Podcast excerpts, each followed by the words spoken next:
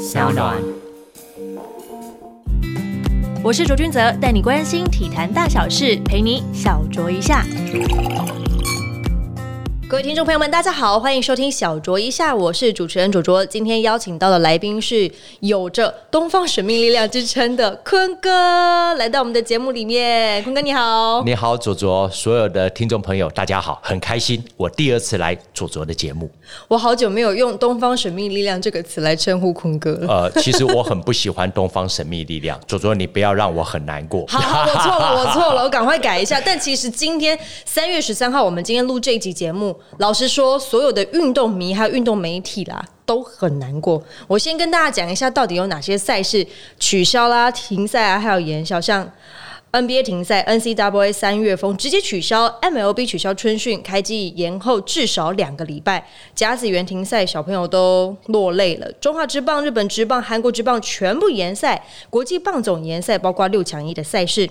足球方面，意甲、西甲、普甲、荷甲和 MLS 全面停赛，而且现在呢，英超有枪手教头和蓝军球员中标，所以很有可能也停赛。再来是 NHL 停赛，F1 延赛，NASCAR 关门比赛，MotoGP 延赛，网球。全面停赛，PGA 停赛，美高中两大篮球明星赛取消，FIBA 麾下所有的比赛都延期，ABL 延赛，SBL 关门比赛，UFC 和其他的就是拳击相关那个人口密集度很高的赛事都要或者是已经要办关门比赛，那滑冰比赛也是全部停止。我我刚刚有漏掉哪些吗？坤哥，你这样听下来，呃，左左我什么都没有漏掉，但是我很确定我失业了。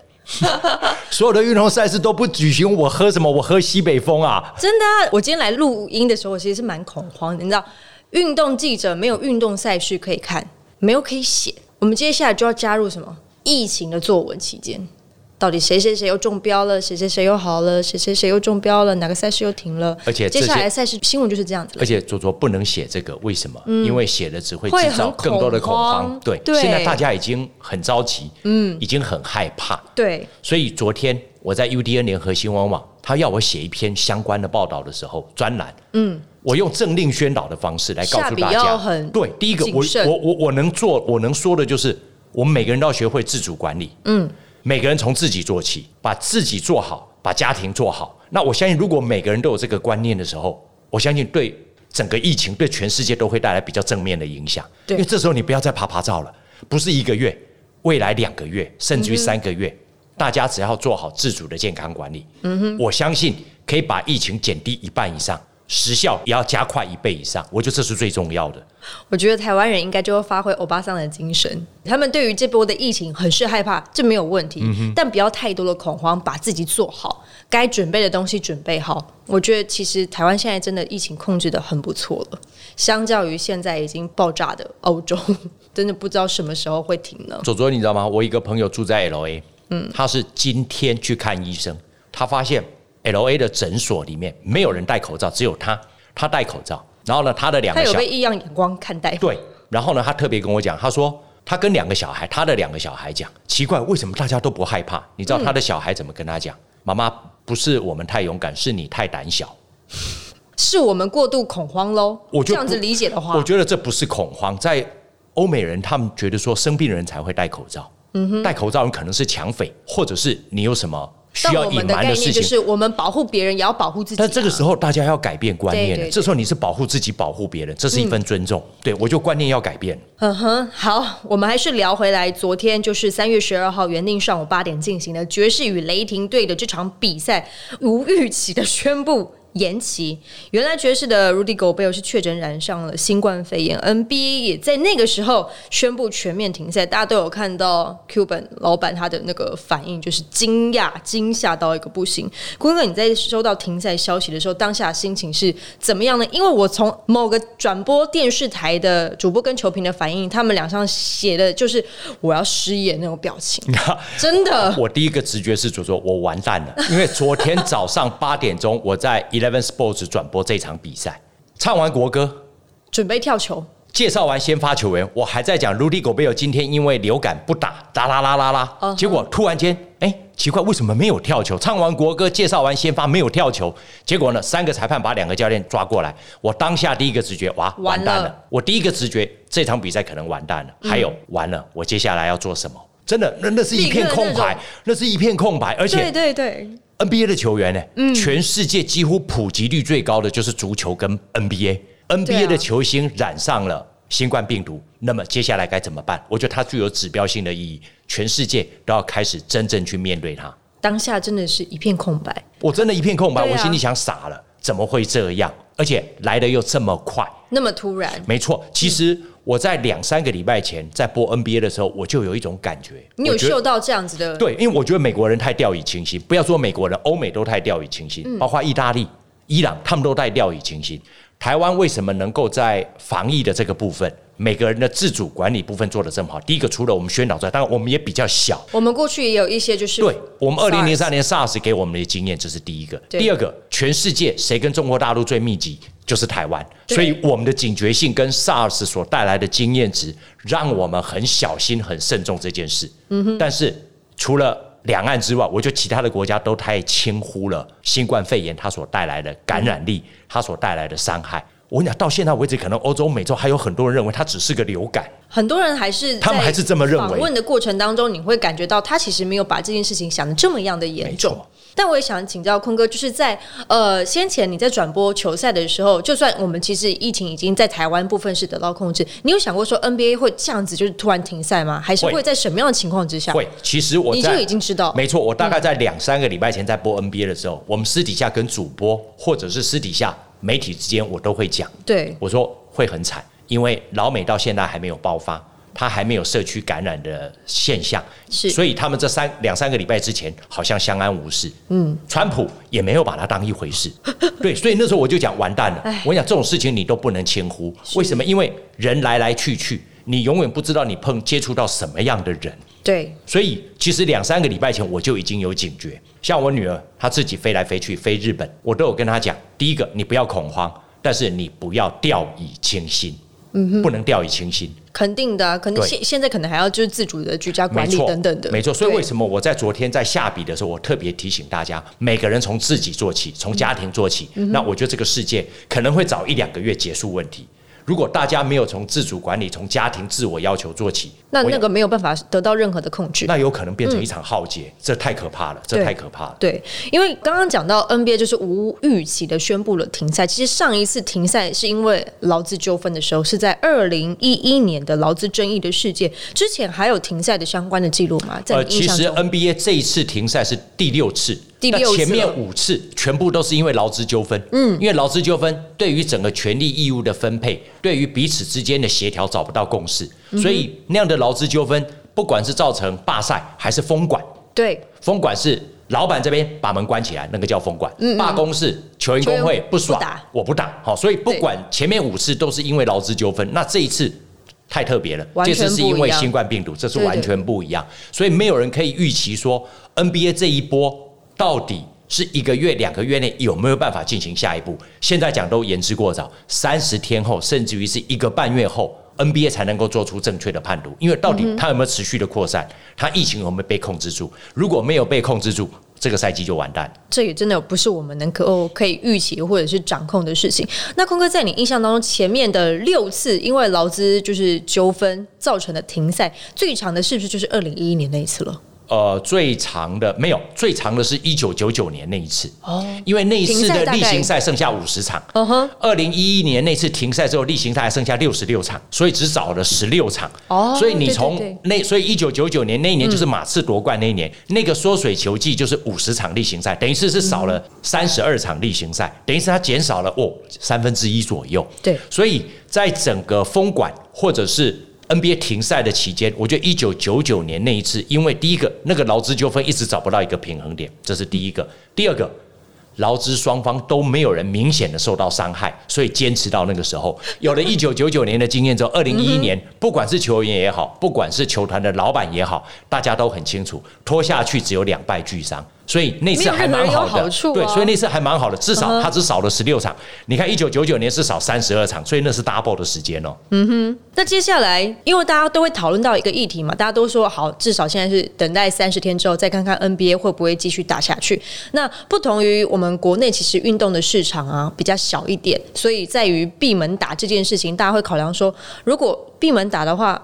门票怎么办？权利金又不是这么的高，是不是损失很惨重？这部分是我们台湾的可能运动媒体或者是球团老板们，他们自己还要再去想办法。但对于 NBA 来说，闭门打这一路是可行的吗？呃，主说你太专业了，你了解到它的细节。台湾的运动环境跟产业跟其他国家是不一样的，对，我们没办法跟欧洲、美国、日本、韩国来做比较，结构完全不同。我以 NBA 来讲，NBA 闭门打，把季后赛打完。有它的必要性，为什么？我以上个赛季 NBA 总体收入八十八亿美元来算，八十八亿美元里面，它的票房大概占了百分之二十二，所以它是大概十九点三六亿。这是票房一年十九亿，平均每一场 NBA 的赛事，它的收入大概就在一百五十八亿美元一场比赛。但是你要知道，电视转播金，NBA 在二零一六年签下那份九年两百四十亿美元，等于是每年有二十六点六亿美元的电视转播金。闭门打，把季后赛顺利的打完，把这个赛季的赛事，我们不要说百分百，至少消化掉百分之六十、百分之七十。哎，开玩笑，这二十六点六亿的电视转播金，还是要赚进来啊！你必须要赚进来。对啊，你即使剩下的，像以目前，如果现在例行赛完全。不打取消了，总共是两百五十六场，两百五十六场例行赛的票房算一算，大概四亿多，不到五亿，这是可以被理解的。但是电视转播金二十六亿怎么办？你如果不打的话，一年有二十六亿美元的电视转播金，我想那个伤害非常大。所以对 NBA 来讲，或许疫情可以平息一点点。嗯哼，在所有参与的人员跟球员都很安全的情况底下，嗯，或许闭门打是 NBA。最好最好的一个折中方案，因为其实我觉得 NBA 停赛最严重影响到的，并不是球团的老板本身或者是球员，因为他们其实都蛮有钱的。嗯哼。但其实是最苦的，那是 NBA 球团的基层人员，所以才会有今天就是 Kevin Love 捐钱这件事情。那如果闭门打，你觉得大概缩短多久的赛事？预期的话？目前这样看起来，季后赛是一定要打的啦，除非说好，我们就今天真的好，我们就算到这个时候，我们接下来就开始打季后赛，那那也是有点太仓促，会不会？不乐观，但是我不悲观。所以，我我的推测是，我现在来推测是，现在推测不准。为什么？因为未来三十天，美国的疫情会怎么发展，我们不知道。大家还是要持续的做一些确定。我现在的推测是，你要知道，例行赛还剩下两百五十六场，嗯哼，两百五十六，你怎么闭门打？那很恐怖哎。嗯哼。所以我觉得最大最大的可能就是未来一个半月左右，或许疫情没有再扩散，那么闭门打打什么？打季后赛，就直接以现在的例行赛的排名去打季后赛。把这个赛季消化掉，因为这是个非常时期。对啊，我跟你讲，两百五，哎，那不是二十六场，哎，非常时期，两非常办法。你怎么去关门打完两百五十六场的比赛呢？而且你要知道，两百五十六场，那就表示有两百五十六场的相关工作人员、职队员、媒体，通通还是要聚在那里，有电视转播啊。对啊，那他还是有群聚性，虽然他没办法拒绝媒体，虽然他可以，虽然他可以控制在两百五十人以下。嗯，问题是它还是在群聚性，而且你要消化两百五十六场，那很恐怖哎。我们现在政府好像有规定说，到达一定的人数，我们不要做集会嘛。没有错，对，不要聚集在一起。我以昨天最新的消息来看，很多地方一千人以上，像旧金山市是一千人以上就不准聚会。欧洲有些国家超过两百五十人，我就不准你聚会。嗯哼，对，所以我们抓两百五十人好了，不要说两百五十人，群聚性本来就是不恰当，所以在这个节骨眼一到两个月的时间里面。真的群聚性一定要减少，这样的情况发生。所以可有可能预期就是说，我们直接就以现行的例行赛的战绩来算，如果接下来 NBA 有可能恢复继续进行的话，可能就是直接打季后赛。我觉得就是直接消化掉季后赛，就是这样子，把这个赛季做一个 ending。要不然，其实对球员来说，在例行赛再打下去的话，其实会越打越没力啊。不骗你，这已经是不幸中的大幸。如果 NBA 还可以把季后赛关着门把它打完，关着门把它打完，我觉得已经是不幸中的大幸。我觉得大家不要太太乐观，对，因为。它隐藏的东西是第一个，它在两个礼拜里面，它可能不会有症状。新冠病毒它可能不会有症状，其实是蛮长的，没有错。然后呢，他其实没有症状，现在可能被隔离，他心里当然不开心。我觉得每个人都一样，一定的，一定都一样。所以我觉得人心要做出蛮大的改变，尤其是欧美人士，包括台湾人都一样。当你必须要接受两到三个礼拜的隔离的时候，我觉得大家每个人还是要遵守，因为这不只是关系到你，关系到你的家庭。我们不要讲别人，麻烦你顾好你自己，跟顾好你的家庭。从这个一次强调的，从这个角度出发，我觉得这个世界就会比较有机会早一点。大家都很平，赶快把这一波疫情给就是大家努力把它平息下来。那其实除了 NBA 之外，像先前的中国男子篮球职业联赛 CBA 之前其实也受到了新冠肺炎的疫情影响停赛。根据美国媒体的报道，CBA 已经通知美国球员，这个礼拜要返回中国喽，要备战四月初的赛事，大家要陆续复工喽。啊，如果球员不回中国，可能会被处分终身禁赛。这就是在告诉你说，你要来赚人民币，你现在就要回来了。蛮有趣的，怎么看呢？CBA。中国的体制是跟全世界绝大部分的国家都不一样。嗯哼，中国可以这么做，我直接威胁你，你不来就是终身禁赛。嗯哼，但是你会为了两百万美金的年薪回去吗？肯定不会。人命比较重要吧？对，两百万美金，它不是两千万美金。如果是两千万美金，可能他还会犹豫一下下吗？可能我戴着那个防护面具啊、氧气罩，我都要回去。但是两百美金嘛，算了，我命还是比较重要。所以你可以看得出来。这个国家跟它整体的体制跟全世界其他国家完全不一样，嗯哼，所以他这种威胁方式，我觉得没有必要。为什么？因为我不认为 CBA 可以在下个月如期开打，四月初。对，而且你有没有发现，过去这一两个月，中国的疫情没有人知道。扩散的情况没有人知道，因为他消息全部封锁了嘛。他们的资讯是完全不透明，完全不透明的。对，所以你不知道目前中国到底防疫工作做到什么程度。因为是其他的欧美地区开始爆发出来，我们开始去关注他们，反而是在中国大陆那一边的疫情，我们现在是其实看不太到有新的消息出现。他的医疗资源肯定是崩溃，肯定是不够的。嗯哼，但是他有一个不同的。国家体制可以来控制某些事情，所以他可能某方面会比较好控制。但是医疗资源的部分，你是永远没办法控制。他只能控制资讯透明度。对，控制资讯透明度，甚至于连人人那么多，你都没办法管理。嗯，所以我觉得 CBA 要求这一个礼拜所有的外籍球员必须要回来报道，不回来终身禁赛。同时，也有一些消息指出是四月六日有可能开打，都太乐观了。都太乐观，我估计在五月以前，五月一号以前，CBA 都不可能开打，因为目前整体的情况大家都害怕。目前我们讲到 CBA，就会有很多网友就会讨论了：书豪，书豪怎么办？怎么看球员面临的抉择呢？林书豪又跟其他的。外籍球员完全不同，虽然他在 CBA 也是外籍球员，因为其他的外籍球员，我以最顶尖的来讲，他了不起就是两百万、三百万美金的年薪。是，但是林书豪是除了两三百万的年薪之外，他可能还有七到八百万的广告赞助和活动。对，所以对林书豪来讲，其实不管是一千万美金还是两千万美金，嗯，生命还是比较重要吧。生命诚可贵。对，好，我我这么讲，其实将心比心嘛，为了一千万美金没有错，你每年在那边有一千万美元的市场。未来三年可能有两千万到三千万美元的市场，嗯哼，但是你还是要回去冒这个险嘛？对啊，哎。就看看球员们接下来会怎么样，就是做选择了。好，新冠肺炎疫情的延烧，除了 NBA 宣布停赛，只有 CBA 很乐观的说要备战四月初的赛事。日本职棒也延赛啊。刚刚提到那一些很多大型的赛事，大家想的不到，说哇天哪，他也被波及到了。体育界民迎来最寒冷的球季，这个冬天好漫长啊！坤哥，你认为体育界要度过这场寒冬容易吗？会有哪些后遗症呢？运动媒体们要崩溃了吗？要命！不只是崩溃，我们两个现在的表情就蛮崩溃了。是啊，是。昨天我八点四十分离开摄影棚，嗯哼，我丢个讯息给老婆跟女儿，我说爸爸失业了。他们说为什么？我说因为 NBA 无限期停赛。我直接讲哦，跟我的家人的群主，我说第一个，嗯，美国职棒肯定一两个月改开打不了了。我昨天就直接讲了。美国之棒也是最近才宣布，昨天凌晨对开打不了，只有中职还在考虑。当然，台湾的情况或许好一点，但是群聚性你就有它的危险性。嗯哼。另外，我还特别提到了奥运，七月底的东京奥运，我觉得都可能受到影响。尤其是美国的这一波，它一扩大，如果两三个月没有办法平息的时候，连七月份的日本都会受影响。甲子园也停了，春季甲子园也停了，所以。所有的情况都在失控的当中，他的后遗症我们难以想象。我觉得我们现在只能够祈求，求天、求神、拜佛，还有 要求自己。真的，我我觉得我我还是要强调，虽然我不是 WHO，也不是什么卫福部的陈时中部长，但是最重要是每个人从自己跟家庭要求做起。我觉得有一种越讲越沉重的感觉。真的，这太沉重了。我我已经不知道未来该怎么办。我希望二零二零年大家很平安，赶快度过。我也是希望这样。太可怕了。对啊，不只是运动迷们心碎，我们运动媒体们都已经要崩溃了。好的，关于疫情影响各个职业联赛的层面，我们先聊到这一边。下一集呢，我们要继续跟大家分享 HBO 以及 UBA 的相关分享新闻。